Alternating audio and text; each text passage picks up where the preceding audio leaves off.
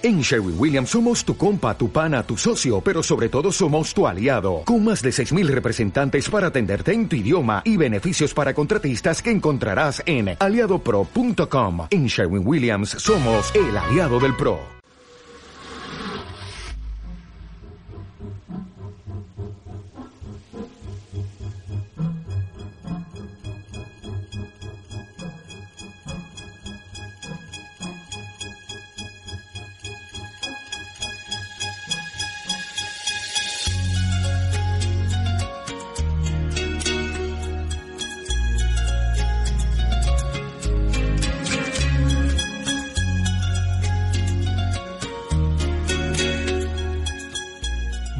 Noches, saludos ligeros una vez más. Jueves han pasado las 21 horas y es el momento de encontrarnos eh, vosotros y nosotros para hablar de temas eh, del máximo interés. En esta ocasión hemos elegido una cuestión, la vida activa, nunca te jubiles, ese es el lema con el que vamos a tratar eh, de entrevistar a un hombre sin par don Luis Antonio Sin. Lo del don casi lo digo con retintín. Buenas noches y bienvenido, Luis. Buenas noches. Tito para los amigos, como sabemos eh, desde hace poquito, ¿o no? Así es. Es el nombre de guerra. bueno, y aquí estamos eh, todo el equipo que hace posible este programa. Javier eh, Placek en la pecera, don Jorge en micrófonos y locución. Hola, buenas noches. Y que les habla Javier, dispuesto a afrontar eh, las cuestiones eh, que ya les hemos anunciado en los próximos 55 minutos. Nos tienen, recuérdenlo, en redes sociales, en esas coordenadas ligeros de equipaje, Jucal Radio, que a través de Facebook, Twitter y Vox eh, tienen a su disposición. Así que no se marchen y a disfrutar.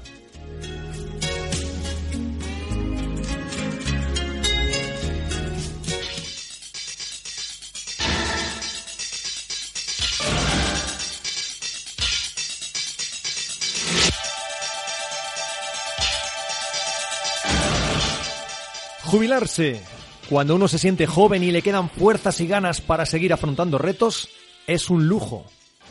Si además uno tiene a sus espaldas toda una vida de luchas, conquistas, ilusiones que se han ido haciendo realidad, familia por la que seguir luchando, la persona en cuestión provoca la simpatía y la admiración de quienes le rodean.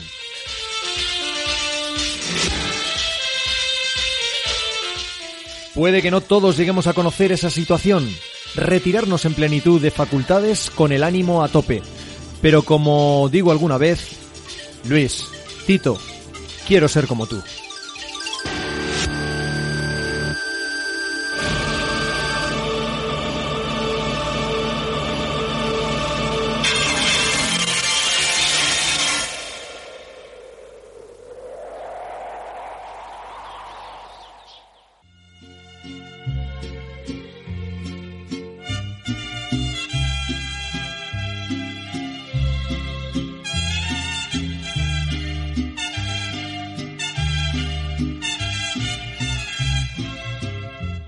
Ayer me dijeron viejo, por un momento me estremecí.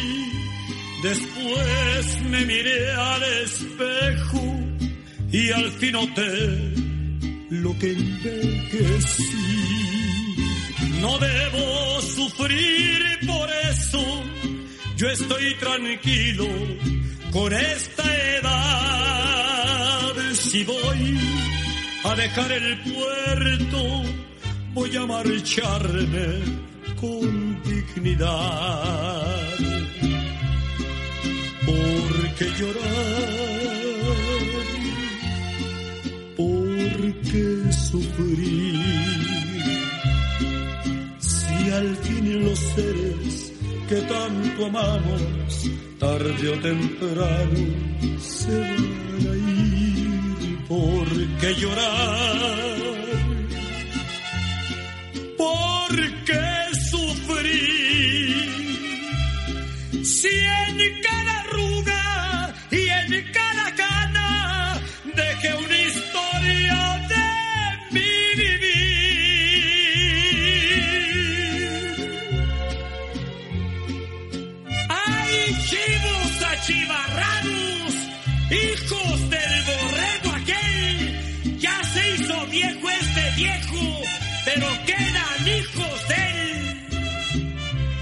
Me voy con la cara al viento, jamás mis canas ocultaré en la batalla del tiempo, con mucho orgullo me las gané. No debo sentir vergüenza por estos surcos que hay en mi piel. Son fruto de la experiencia de horas amargas y horas de miel. Porque llorar,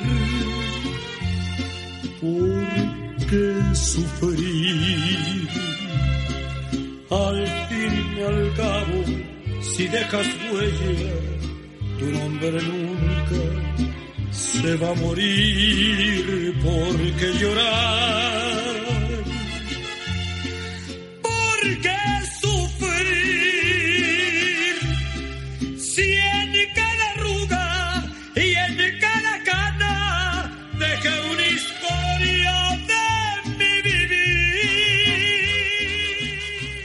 Me decía Javi que, que por qué había puesto esta canción tan tristona. Sí, que te nos has puesto un poco llorón para empezar este programa, Jorge. Pues bueno, pues la he puesto porque creo que en los 41 programas que llevamos no hemos puesto todavía ningún corrido mexicano. Y, México, tierra de gente guapa.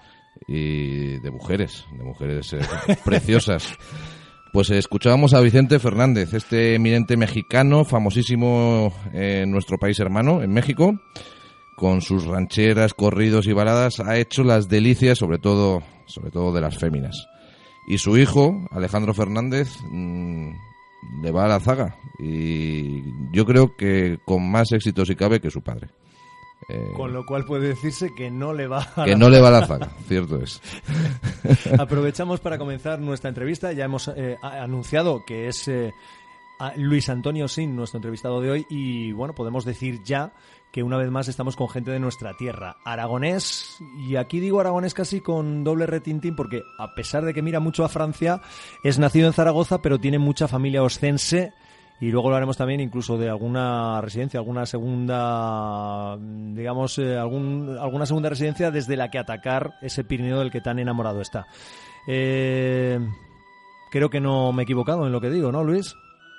No, en absoluto, es todo correcto.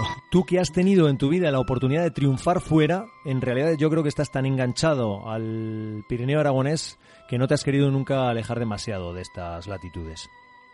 En absoluto, todo lo contrario. Eh, durante años, no yo, casi todos podemos decir que hacíamos lo mismo. Llegábamos al Pirineo y nos dábamos la vuelta. Parece que no existía, no existía más, más mundo, ¿no? Ahí se acabó, en el Pirineo, hasta que nos hicieron el túnel. Entonces empezamos a descubrir que había un país al otro lado. Un túnel eh, que todavía está por rescatarse del todo, aunque el proceso parece que esta vez se ha iniciado con más voluntad eh, que, que hace unos años, ¿no? El túnel, me refiero al túnel Al- carretero. Vale, vale, el de la carretera, pero, pero bueno, nos falta la vía esa ferroviaria Sí, que, que está en proceso. Bien, eh, si por algo has sido conocido, por muchas otras cosas que luego iremos comentando, pero se puede decir que tú eres de las primeras promociones del INEF en España y concretamente en tu caso en Barcelona, ¿no? Donde seguro que viviste episodios, eh, bueno, pues sorprendentes. Sí, bueno, fui el primer aragonés que hubo en el INEF de Barcelona. Eh, Fui el, vamos, tan, tan el primero que me llamaban el Maño, no había otro. Y bien, no me puedo quejar de la experiencia catalana. Por si alguien no lo sabe, eh, todo esto tiene que ver con el mundo de la educación física, cuando ya se toma en serio en este país la preparación de los que luego van a ser educadores de materia de gimnasia, no se puede decir en los tiempos que corren, pero de lo que entonces entendía por tal, ¿no? Bueno, no, ya peleábamos porque no queríamos que se llamara así. ¿Cuál es el matiz ese que hace que sea tan delicado el, el equivocarse en el término? Bueno, es gimnasia frente a educación A física. ver, gimnasia era el término que empleaban precisamente los franquistas porque realmente no entendían de educación física, no entendían de nada. Eh, para ellos era la gimnasia. Y es que realmente hacían gimnasia, además, una gimnasia analítica, de 1, 2, 1, 2, 3, 4, o sea, formaciones estáticas y mover brazos, mover piernas, pero siempre estáticos, ¿no? Entonces era un concepto militarista. Estaba pensado para, para lo militar, para el orden, sobre todo para el orden, porque tampoco se conseguía gran, gran mejora en aquello, ¿no? Y la, la educación física, sin embargo, trabaja también aspectos La- como... es que la gimnasia es- se, se puede decir que es una parte de la educación física, como puede ser el deporte, como puede ser otras muchas cosas, ¿no? Pero es una parte, pero no es la educación física, ni mucho menos. Pues también la alimentación, Sí, sí. el llevar una vida incluso, sana. y- incluso tampoco el término educación física eh, es el correcto. Porque yo, mientras estudiamos educación física, yo soy licenciado en educación física, pero hoy día ya no son licenciados en educación física, hoy día son licenciados en ciencias de la actividad, de la actividad física y deportiva, porque es lo correcto. Porque hay otras muchas salidas. Es que este es el planteamiento. Si solamente es para la educación, es para el entrenamiento deportivo, es para, para la recuperación de, de gente que está dañada, en fin, es para el ocio. Es que hay muchas salidas. ¿no? Bueno, si en aquel momento era un mundo incipiente, ahora mismo efectivamente tiene un arraigo social que, que- que está lleno de posibilidades, sin ninguna duda, ¿no? El caso, Luis, es que tú has trabajado por los mundos de Dios, eh, te has movido, pues, eh, por supuesto, en Barcelona, pero en otras comunidades y al final retornas, en principio, a través de la educación privada a Zaragoza capital, ¿no? Bueno, yo en realidad mm, estudié en Barcelona, pero siempre he estado en Aragón el resto del tiempo. O sea, Sí. eh, reconozco que, bueno, estuve en la privada y, y después de estar unos años en la privada, pues eh, en las primeras oposiciones que hubo, evidentemente me presenté y tuve la suerte, por razones que no voy a contar, pero tuve la suerte de, que me salían bien los temas, que me salía bien la oposición y quedarme en, en Zaragoza, ¿no? Entonces Sí. no me he movido nunca de aquí. Y destacamos de tu figura, precisamente, eh, lo hemos constatado, porque hemos sido testigos, que algunos alumnos de los que pasaron por tus manos eh, luego han optado por prepararse como deportistas, eh, en cierto sentido, influidos por tu manera de romper esquemas, de, dar las clases de una manera sorprendente ya en aquella época. Bueno, no solamente yo, yo creo que rompimos todos, porque es que era, era un concepto distinto. De repente no eran los militares aquellos que nos daban, que nos dieron a nosotros clase, no era aquella pre- educación física, o mejor dicho, aquella gimnasia que nos hacían estática, sino que de repente empezamos a, a plantear de otra manera las cosas. Y claro, esto a la gente o a los alumnos les motivaba mucho y muchos acabaron buscando este planteamiento, ¿no? esta, esta salida profesional. Que yo haya constatado en mis datos, por ejemplo, sé que en, en tu periplo de moverte de aquí para allá, en el Instituto Virgen del Pilar, prácticamente la iniciativa innovadora de la época fue montar allá un club de piragüismo que eh, empezó a hacer aumentar las licencias en este deporte y, que os llevó a tener que organizar eh, pues eh, precisamente el moveros con los remos y con las embarcaciones eh, por la zona del canal cercana a ese instituto de Zaragoza. Bueno, lo que hacíamos era aprovechar todo lo que había a nuestro alrededor. Sea, ahí teníamos los pinares de Venecia, pues eh, en vez de estar estáticos en el centro, de vez en cuando salíamos a correr, a hacer preparación física fuera, a, los pinares. Teníamos un canal allí mismo que cruzaba adelante el instituto y, yo me planteé, bueno, y si conseguimos unas piraguas, pues las solicité al Servicio Municipal de Deportes, que tenía unas cuantas paradas, yo en otro club que tenía unas pocas, las juntamos todas allí y, bueno, ahí desarrollamos pues un- una potencia de, de piragüismo durante mucho tiempo. Y gente de allí, alguno de esa música que, bueno, que no, de Al filo de lo imposible, alguno que ha salido en el programa ese de Al filo de lo imposible con las piraguas, partió de ahí precisamente. Luego el programa lo captó para, para hacer expediciones por ahí. ¿Y continúa este club de piragüismo o no? No, no, no, no. Son cosas que eh, yo estuve cuatro años o cinco en el Virgen del Pilar. En el momento que me desplazaron, eh, Es bueno, muy difícil luego que alguien coja ese testigo. No, no solo eso, Hay que eh, ser muy peculiar para. para algún poder- director que no entendía estas cosas, pues eh, incluso chafó las piraguas. las tuve que ir a rescatar porque cuando me enteré que las habían chafado, las rescaté. Bueno, muchas eran de fibra de vidrio y, y más o menos las puedes recomponer a veces. Y bueno, ahí se acabó todo, toda la experiencia. Curioso, a veces lo, lo atrevida que es la ignorancia también, ¿no? Bueno, son disputas que tenía con el director de aquella época. Es que a mí me tocó la transición, tocaron muchas cosas y Bueno. la, la innovación sería dura, ¿no? trocaría muchas veces con... Sí, es que además eh, yo cuando empecé, pues eh, vino el- el- la reforma, primero había una experimentación, fue un centro experimental, a, a mí me tocó estar en ese centro experimental, estar en, en las reuniones que había de que íbamos a Madrid para cambiar la educación física, para cambiar el resto de las asignaturas, en fin, lo que luego acabaría siendo pues eh, todo el sistema educativo que hay actualmente, ¿no?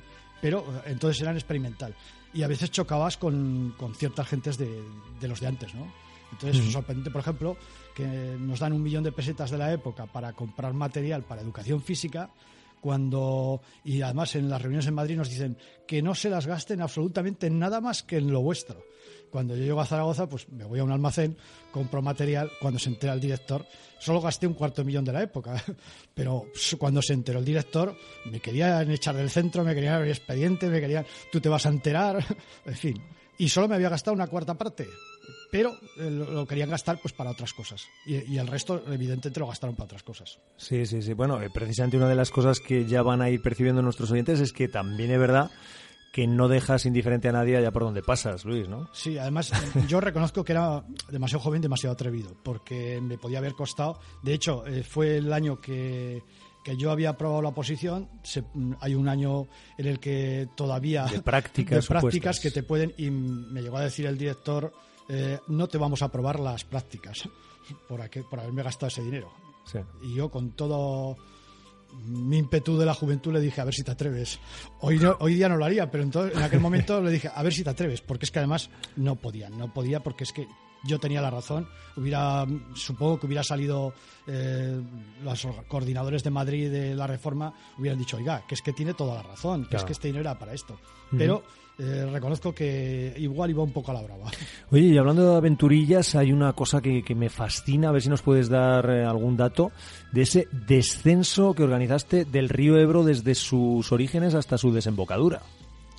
Bueno, eh, hacíamos muchas cosas, habíamos creado un centro excursionista, hacíamos muchas actividades de tiempo libre, de salidas, y, y siempre queríamos innovar, queríamos probar cosas distintas. Entonces se nos ocurrió, bueno, íbamos haciendo pequeños descensos, de aquí de Zaragoza íbamos probando pueblos cercanos por el Ebro, y ya cuando nos creíamos que podíamos, nos lanzamos a una aventura que no sé si estaba bien medida o no, eh, a lo mejor también cosas de juventud, pero nos lanzamos a hacer el descenso del Ebro.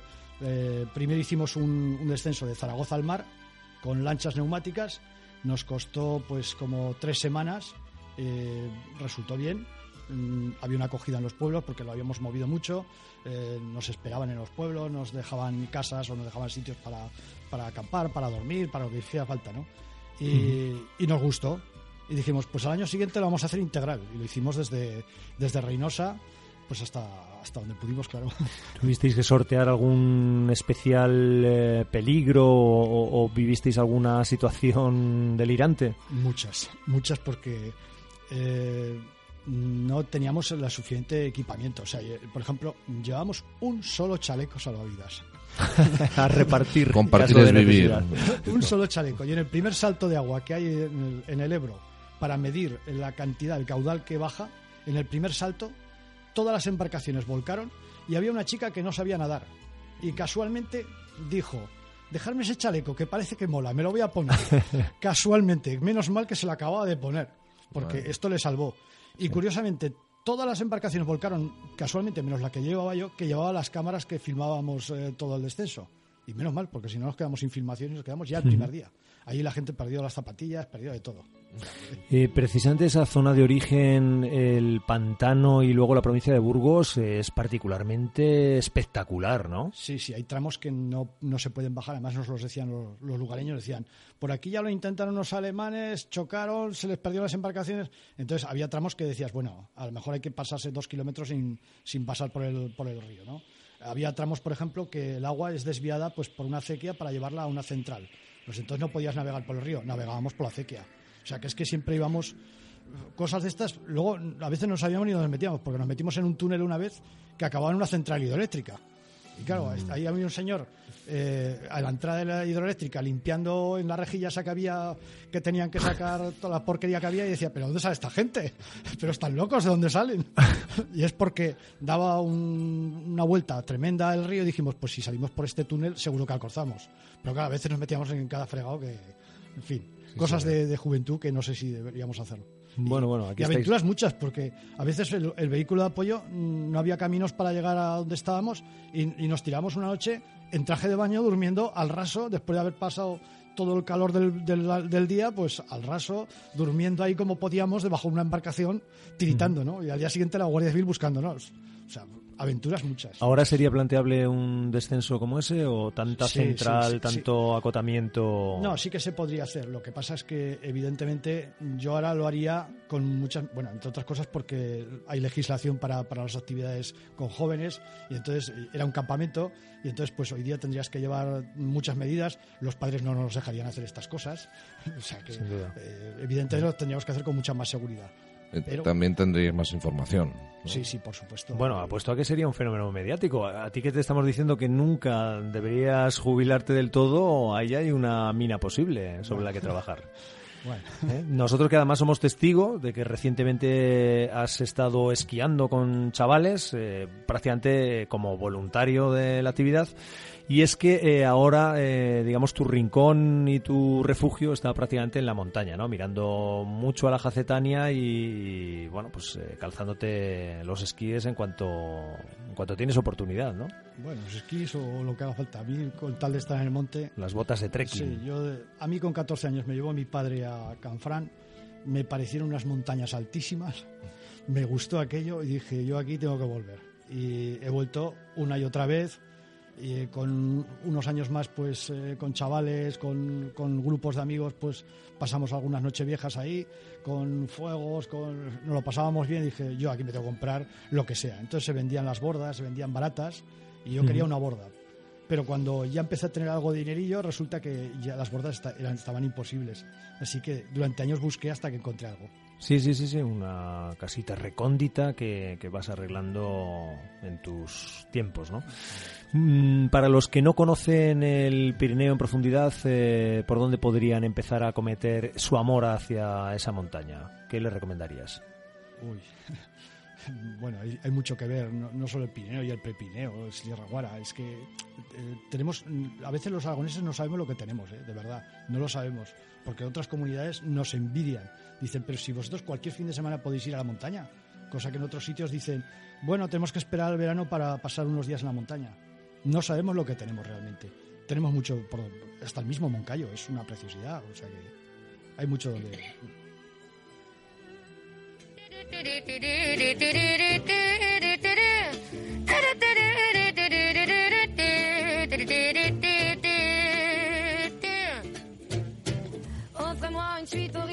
Je n'en veux pas. Des bijoux de chez Chanel, je n'en veux pas. Offrez-moi une limousine, j'en ferai quoi? Offrez-moi du personnel, j'en ferai quoi? Un manoir à Neuchâtel, ce n'est pas pour moi. Offrez-moi la tour Eiffel, j'en ferai quoi?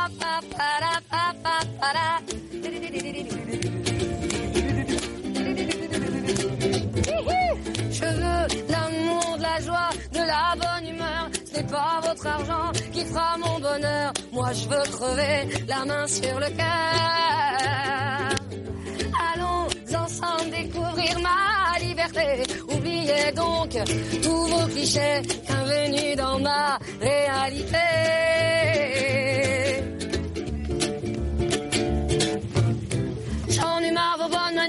C'est trop pour moi. Moi je mange avec les mains et je suis comme ça. Je parle fort et je suis franche, excusez-moi. Fini l'hypocrisie, moi, je me cache de là. J'en ai marre des langues de bois. Regardez-moi, de toute manière, je vous en veux pas. Et je suis comme ça. Je suis comme ça. Je joie, de la bonne humeur. C'est pas votre argent qui fera mon bonheur. Moi je veux crever la main sur le cœur. Allons ensemble découvrir ma liberté. Oubliez donc tous vos clichés. Bienvenue dans ma réalité.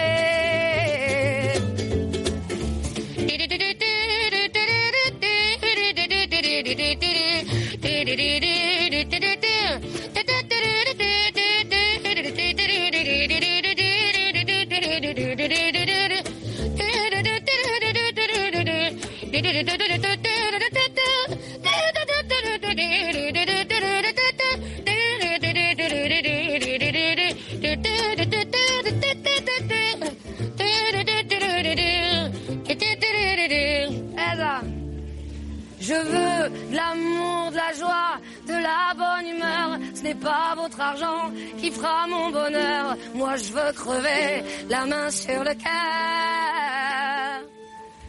Allons ensemble découvrir ma liberté. Oubliez donc tous vos clichés. Bienvenue dans ma réalité. Je veux l'amour, de la joie, de la bonne humeur. Ce n'est pas votre argent qui fera mon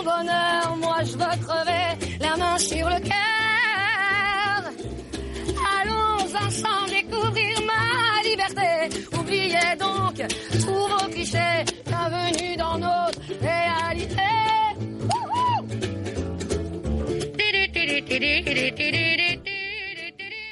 Bueno, yo soy un fan de, de Zaz, que es la que acabamos de oír, y no soy el único. ¿eh? Yo pensaba que, era el único que había, pero no, no, he descubierto que hay más gente aquí. Eh, incluso hace poco alguien por, por el Facebook me descubrió y me dice, no, no, yo soy más que fan todavía, yo estoy enamorado de ella. Me decía, bueno, o sea que, que hay gente que sí, que la seguimos y que nos gusta. Y bueno, es una cantante de éxito mundial. Una mujer francesa que, que tú has seguido muy de cerca porque sí que has asistido a muchos de sus conciertos, algunos callejeros, otros eh, con más infraestructura, pero, pero que realmente hay que tener en cuenta, ¿no? Para nuestros oyentes, Z a Z, así es como se llama. Sí. Zaz, Zaz, Zaz en francés, Zaz. Sí, eh, bueno, no he asistido a muchos, he asistido a cuatro, ya me hubiera gustado, he asistido a muchos más. Bueno, ya estás Realmente. preparando el siguiente. ¿eh? Ca- casi cinco, Y según además nos te da igual que sean en Madrid que que sean eh, pasada la frontera. Bueno, si no viene a España, porque no en España no la conocemos mucho, pues, pues acudimos donde se puede, ¿no? Y ya estamos esperando que salga eh, cuál va a ser el periplo que va a tener este año para poderla seguir de alguna manera, por, por lo menos para planificar algún concierto, ¿no? Hay que ir, hay que ir. Eh, Luis, eh, mm, decíamos que no dejas indiferente a nadie, ya vamos oyendo tus aventuras y desventuras. Un activista, no sé decir político, porque precisamente cuando movimientos eh, para la defensa del mundo animal, antitaurinos, eh, en los que tú has estado involucrado muy eh, fervientemente, precisamente creo que querías separar muy bien la cosa política de lo que es la cosa cultural o social, ¿no? A ver si nos puedes matizar ahí qué andanzas has tenido tú en estas en estos compromisos. Bueno, yo he tenido militancia medioambiental en un grupo que en su momento fue conocido que era Ecofontaneros. Eh, he tenido también militancia antitaurina, bueno, y todavía sigo en grupos de defensa animal. Y, en fin, hemos hecho muchas campañas. En realidad, se puede decir que todo el movimiento antitaurino, en gran parte, partió de aquí, de Zaragoza. O sea, como, como movimiento empezó en Zaragoza, porque antes ya había antitaurinos, pero nadie movilizaba, ¿no? Y el primer encuentro que hubo así organizado de alguna manera fue en Zaragoza, que, que organizamos un encuentro estatal y para sorpresa nuestra pues se presentó gente de Baleares, de Andalucía, de Bilbao, de toda España, ¿no? Y fue una sorpresa, ¿no? Que teníamos ahí. Y la poca importancia que le daríamos al tema que no nos hicimos ni una sola foto. O sea, no hay constancia más que de las actas y demás de, de lo que se decidió, pero ni una sola foto siquiera, pues no le dábamos importancia. Al año siguiente, pues alguien se dio cuenta y dijo, pues esto hay que organizar uno internacional. Y se hizo otro en Madrid, vino representantes de otros países y, eh, bueno, pues por ejemplo vinieron de Holanda. eh, y en Holanda nos copiaron el- la organización que teníamos aquí. Aquí era- éramos el Comité Antitaurino de Zaragoza y ahora en Holanda existe el- lo que se llama el Comité eh, Antitaurino, en holandés, eh, que tiene 50.000 afiliados. Y es una potencia. En estos momentos es una potencia. Sí, sí, sí. Comité anti- antitaurino en Holanda. En Holanda, sí. Sí, porque los holandeses eh, no, no pueden entender el maltrato a, las- a- a los toros, porque dicen, si aquí la vaca eh, tanto que decimos todos de que si en la India es sagrada, en Holanda es más sagrada todavía, ¿eh? ojo. Es un Sí, es fuente de riqueza, sin Claro, claro. Entonces no pueden entender que se maltrate a los toros, no lo pueden entender. Entonces eh, hay mucha afiliación, cotizan, dan dinero y con esto pues de alguna manera ayudan a campañas, ¿no? Y Sí, luego sí. pues ya hubo otros encuentros. Yo participé en un encuentro por dos años en México, de donde nos encontrábamos pues, organizaciones de, de diversos países, en todos los países que había toros, para ver cómo lanzábamos campañas. Bueno, pues esto ha sido una cosa que hemos ido construyendo en años y, y que ahora, ahora empieza a dar resultados, ¿no? Sí, sí, sí. Bueno, está claro que no, que no has parado, porque además cuando hablas de militancia, hablamos de una militancia activa muy importante, muy importante, ¿no? Eh, moviendo ahí también un poquito a las masas. Y de hecho eso de los ecofontaneros, no sé si tendrás que traducirlo, porque algunos sí que hemos eh, conocido de cerca este movimiento, pero para muchos no estará muy claro en qué consiste. Y además sabemos que has llegado a preparar físicamente a grupos especializados que han actuado con repercusiones internacionales. A ver qué nos puedes contar de eso. Bueno, bueno, no es para tanto. Eh, sí que es cierto que Ecofontaneros en su momento fue un poco el azote del gobierno del PAR eh, que había aquí en Aragón. Eh, algunos lo recordarán porque les amargábamos un poco la existencia, porque claro, eh, hacíamos acciones muy crudas, ¿no? Por ejemplo, nuestra presentación fue eh, enterrarse en cemento en la urbanización en Moncayo que estaban haciendo. Entonces, claro, esto fue una acción que, que llamó mucho la atención, ¿no? Como unas personas son capaces de, de enterrarse en cemento, ¿no? Bueno, eso fue la presentación, pero es que luego siguieron otro tipo de, pues había huelgas de hambre, de- pero además a huelgas de hambre de verdad, de, de- de hasta 25 días, ¿no? Eh, que era una especie de ataque contra el pelotazo generalizado. No, eh, estábamos en contra de que se construyera una urbanización que se estaba haciendo al lado del Moncayo, porque claro, eh, si estás diciendo que es un parque natural, Natural. resulta que estás poniendo urbanizaciones, macrourbanizaciones a su alrededor, pues, pues vaya parque, ¿no? Y nosotros decíamos que lo que hay que hacer es ampliar el parque, no, no meter ahí más población.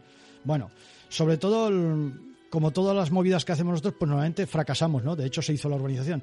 Pero, sin embargo, el gobierno de Aragón no le quedó más remedio que sacar eh, programas de ordenación urbanística y ahora cualquier urbanización, cualquier cosa de estas, pues primero ya necesita hacer eh, un estudio de impacto ambiental, cosas que, que en aquellos momentos no existían. O sea que nosotros siempre perdemos todas nuestras, nuestras batallas, parece que las perdemos, pero siempre queda un pozo. Y lo cierto es que ahora, de alguna manera, hay legislación, ¿no?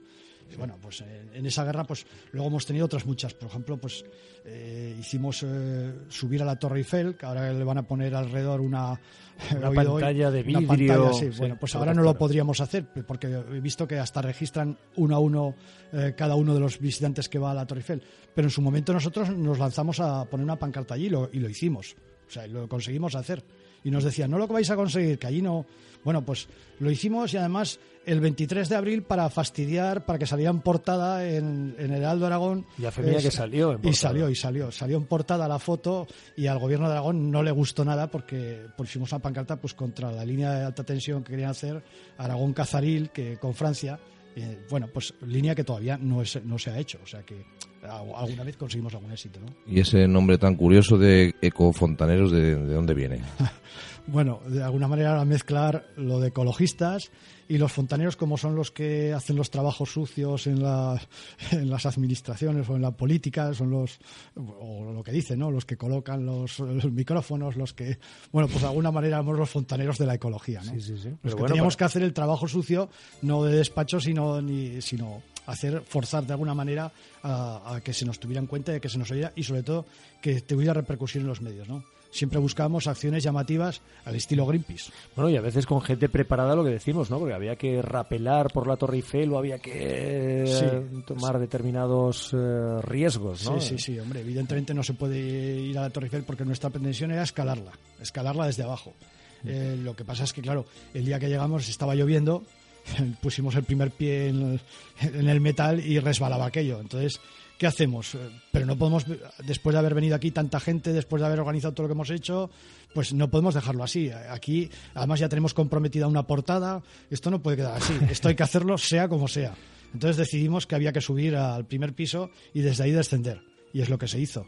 Eh, de alguna manera algunos nos sacrificamos, nos cogió la policía, nos llevó a la comisaría, pues estuvieron llamando a Interpol, que quién son estos, son terroristas, que son, en fin, estuvieron investigando. Ya me sonaba a mí tu cara esto en, algún, en alguna comisaría francesa, francesa. Bueno, alguna que otra Sí, ha sí, tenido que ver con tanta movida. Unas cuantas comisarías, pero además con buen- casi siempre con buen trato. ¿eh? La verdad es que eh, podría contar anécdotas curiosas porque entre en Ecofontaneros había gente curiosa. Por ejemplo, eh, el diputado en estos momentos de Equo o de Equo que es eh, de Podemos eh, por Aragón, que es Perico Arrojo, que en, en aquellos momentos era vicerrector de la Universidad de Zaragoza y estaba en el, en el colectivo. Y esto todavía llamaba más la atención, porque cuando detenían y preguntaban, ¿y usted quién es? ¿Y a qué se dedica? Pues mire, soy vicerrector.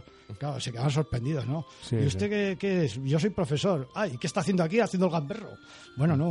O sea, que es que eh, se quedaban un poco sorprendidos con estas cosas, ¿no?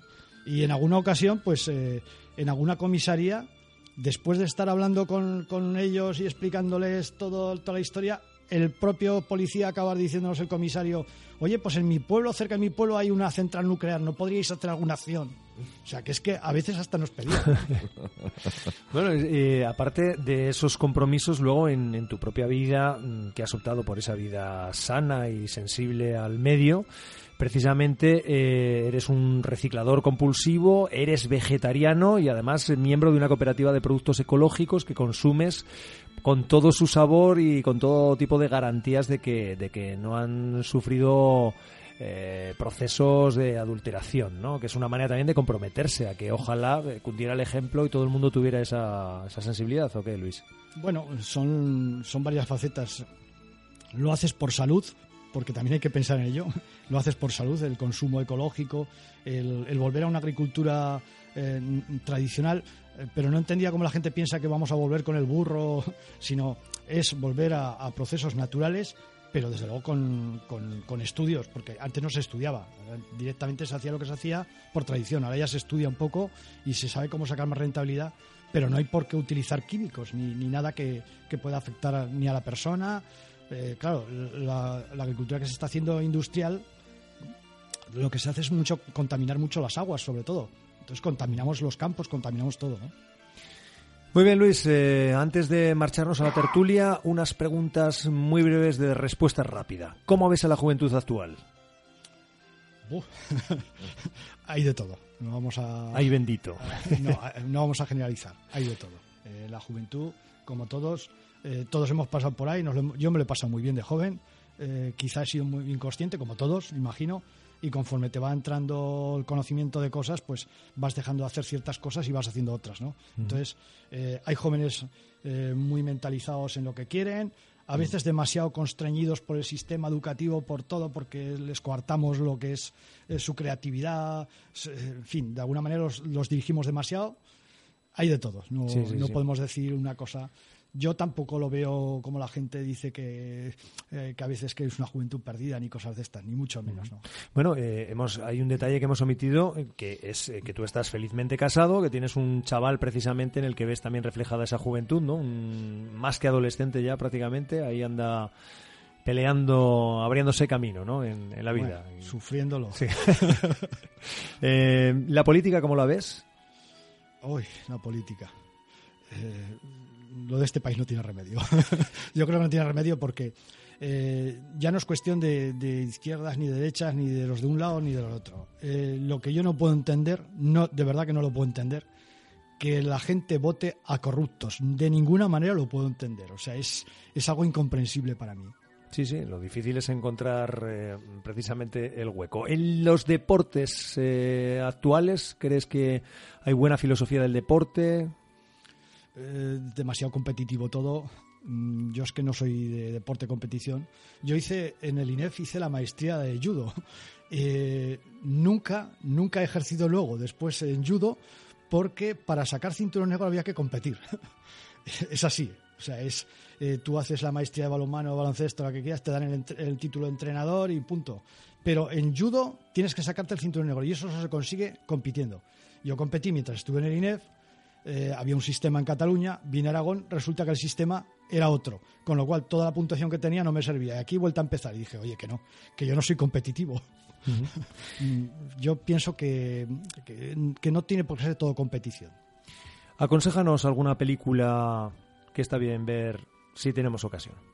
Uy. A mí me gustaba mucho la de Milagro de Petinto. Pero bueno, yo creo que ahora ya está superada. Es un- en su momento me pareció ex- excelente para ser España, me pareció excelente, pero ya está superada. Te decantas por el humor y Sí, sí, algún consejo trascendente para la vida. Bueno, eh, sobre todo ser felices, buscar la felicidad. Que no hemos venido aquí para trabajar, sino al revés, trabajamos para vivir. Y como decía mi suegro, tú eres un hombre ocioso, ocioso.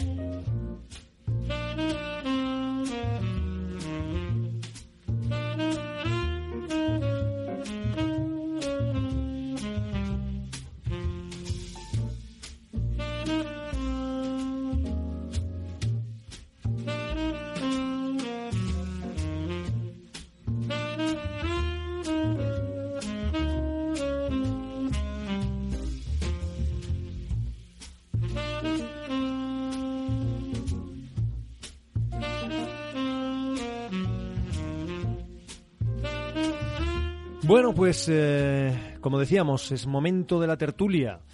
Una tertulia en la que podemos hablar precisamente de cómo una persona que se entrega, a todos nos ha pasado, pues a veces se lleva también desengaños, desengaños que nos hacen, bueno, pues ver las cosas a veces de otra manera o, reaccionar, ¿no? Eh, yo, por ejemplo, conozco a personas eh, que, han estado eh, metidas en alguna ONG y, algunas de ellas, otras no, otras siguen orgullosas de estarlo y puestos a equivocarse, mejor equivocarse de buena fe. Pero luego han descubierto que en su manera de funcionar pues eh, se desengañaban y, y- hacían y daban un paso atrás, ¿no?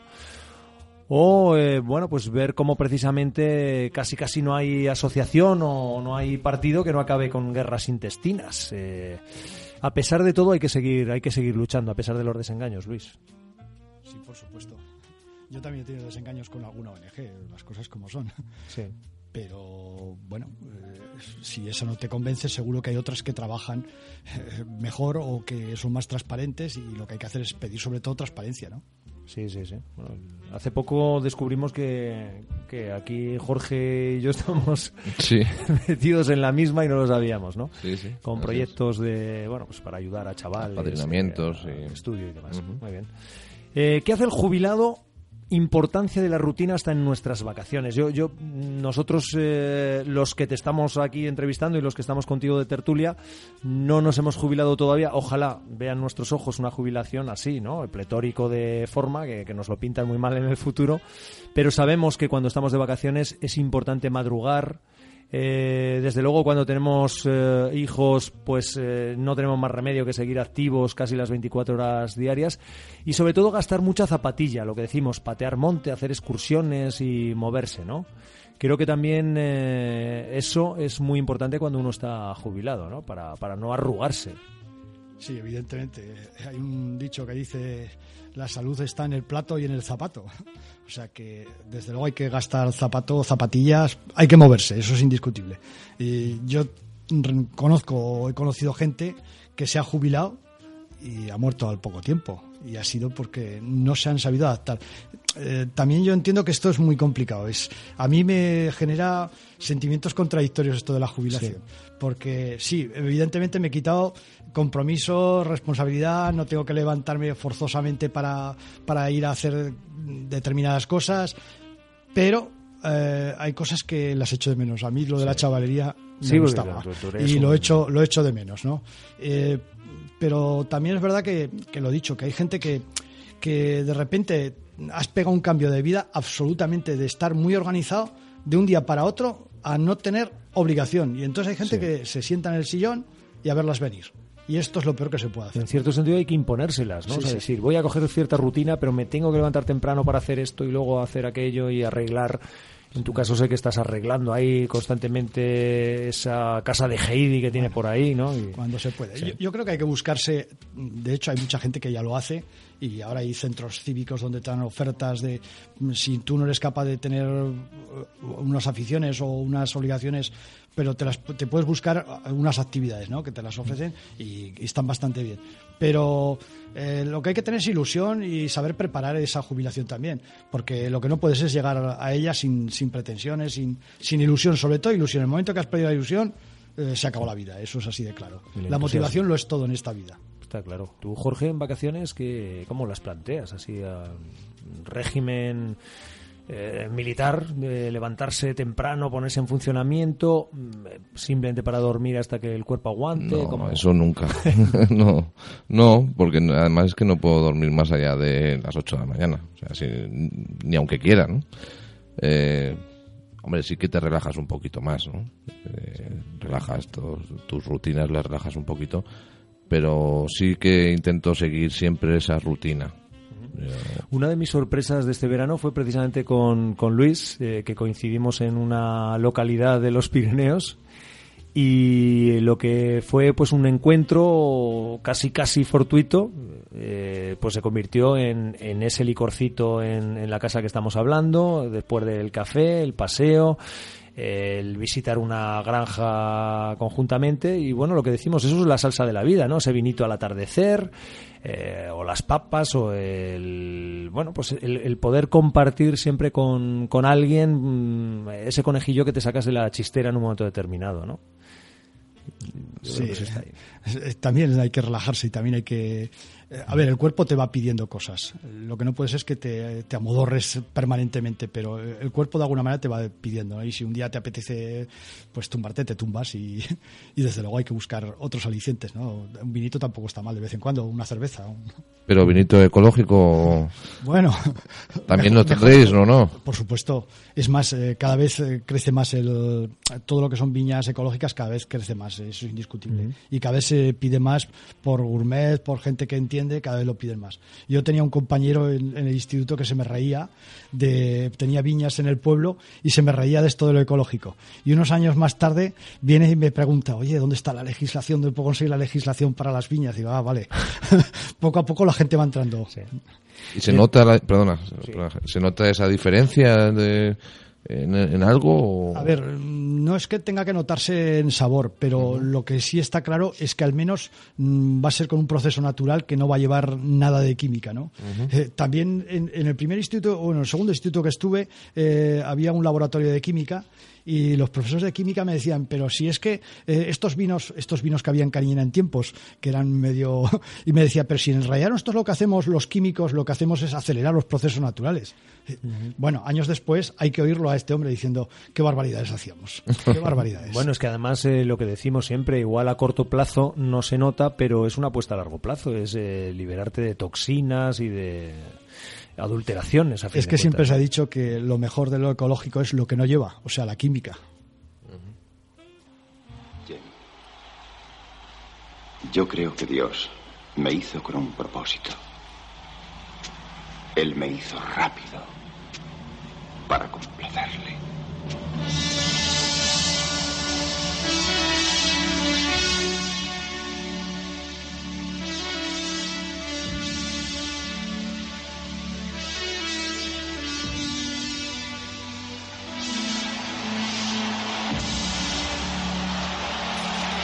Fragmento de una película que, aunque solo sea por la banda sonora, todo el mundo habrá identificado. Ese clásico Carros de Fuego, banda sonora de Vangelis. Eh, Dios me hizo rápido para complacerle. A ti te hizo rápido, Luis, te hizo, eh, digamos, eh, dispuesto a, le hizo a la pelea. ¿no? Bueno, no, no lo sé. no sé cómo me hicieron. Yo, yo todo lo contrario, ¿eh? yo era muy formalico en el colegio. Yo era tímido, formal. eh, decían, este chico estudioso, era de los que sacaba buenas notas y todas esas cosas, pero eh, hay cosas que me sublevan de la, de la vida. No, no puedo soportar las injusticias, no puedo soportar. Y luego, pues vas descubriendo cosas que dices, pero bueno, es que si lo estamos haciendo mal, si es que se pueden hacer las cosas de otra manera y se pueden hacer mejor. Y, y es O sea, eso. tú, tú abogas por un tío de la vara, ¿no? No, tanto lo llevo. ¿Eh? bueno, yo sí, alguna vez sí que lo, lo he hecho en falta, ¿eh? Bueno, digamos mano izquierda y mano derecha, ¿no? Sí, un poquito, un Palo poquito y de una todo. caricia, ¿no? De vez en Palo y zanahoria. Sí, hombre, es curioso que yo he sido antimilitarista, eh, no me gustó la mili, me pareció una pérdida de tiempo, he sido antimilitarista y sin embargo ahora digo, a mi hijo no le vendría mal un campamento un militar. Y en todo caso, eh, bueno, hay personas o películas o, lecturas que precisamente marcaron un antes y un después para que tú de alguna manera descubrieras también esa faceta tuya. Ese chico tan formal se convirtiera en un saltimbanqui de, de, de las buenas causas. No, no creo que fuera el cine. En mi caso no creo que fuera el cine. Es, es la militancia, es, es ver cosas por ahí, por, por el mundo y, y decir esto no, no está bien. Soy el sargento de artillería Howe. He bebido más cerveza, he meado más sangre, he echado más polvos y he chafado más huevos. Todos vosotros juntos, capullos. Cuando mi amigo el sueco salga del calabozo, ese gilipollas será carne machacada. Sargento Highway, estando borracho, alteró usted el orden y provocó una pelea en un establecimiento público. Ha orinado en un coche de la policía. No podía aguantarme, señoría. Ahora ha decidido molestar al personal de mi oficina exigiendo un traslado a la unidad de combate de la flota de marines. O sea, la misma unidad de la que le echaron hace unos cuantos años por insubordinación y conducta desordenada. Ahora mis cojones contra los vuestros y perderéis. ¿A qué ha venido aquí? Hago esto porque me muero por meterme en la ducha con vosotras, nenas. Y porque no quiero que me vuelen la cabeza en un país lejano, porque tú no sabes hablar mi idioma. Vuestros culos serán míos. Quiero que este batallón sea la envidia de la división. Corea, República Dominicana en el 65, tres años en Vietnam. Este viejo perro lleva tanta metralla dentro que no puede pasar por los detectores en los aeropuertos. Como alambre de espinas y meo napalm. Y puedo traspasar el culo de una pulga de un tiro a 200 metros.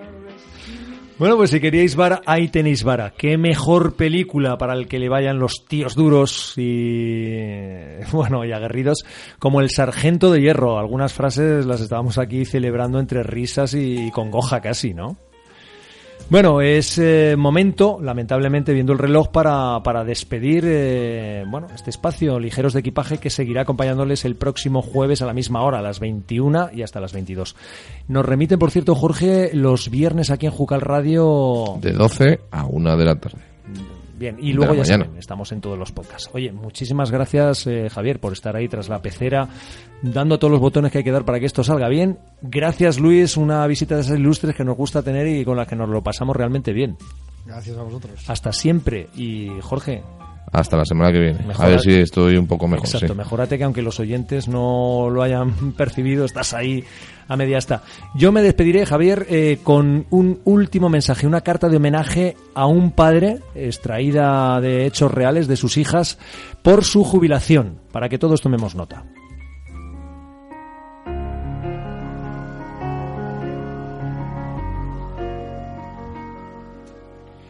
Felicidades. Nos quedaremos solamente con la idea de un padre muy trabajador, el más trabajador del mundo para nosotras, el que más ha madrugado, el que más kilómetros ha hecho, el que más frío y más calor ha pasado, el que más ha respetado a sus jefes, el más respetado por ellos, el más querido por sus compañeros y también el más añorado.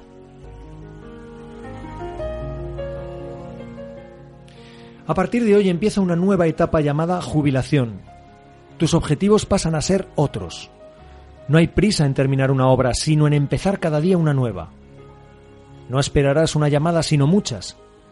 No tendrás que mirar el tiempo más que para saber si podrás pasear al día siguiente y no tendrás que comer ni dormir fuera de casa si así no lo quieres.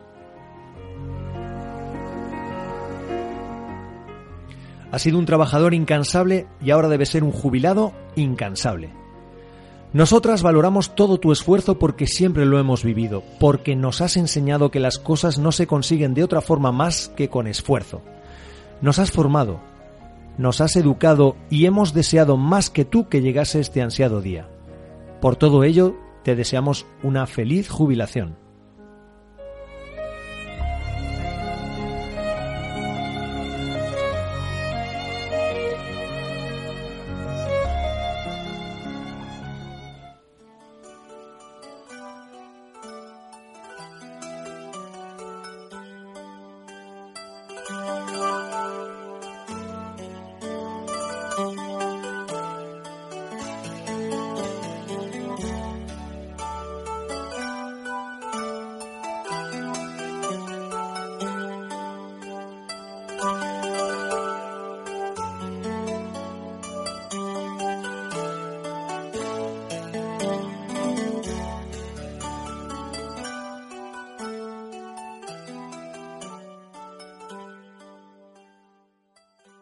Como nuevo cliente de Western Union, puedes disfrutar de una tarifa de envío de 0 dólares en tu primera transferencia internacional de dinero en línea. Envía dinero a los tuyos en casa de manera rápida, fácil y conveniente. Visita westernunion.com o descarga nuestra app hoy mismo y tu primera tarifa de envío corre por nuestra cuenta. Aplican ganancias por cambio de moneda. No disponible para tarjetas de crédito y envíos a Cuba. Servicios proporcionados por Western Union Financial Services Inc. NMLS 906983 o Western Union International Services LLS NMLS 906985.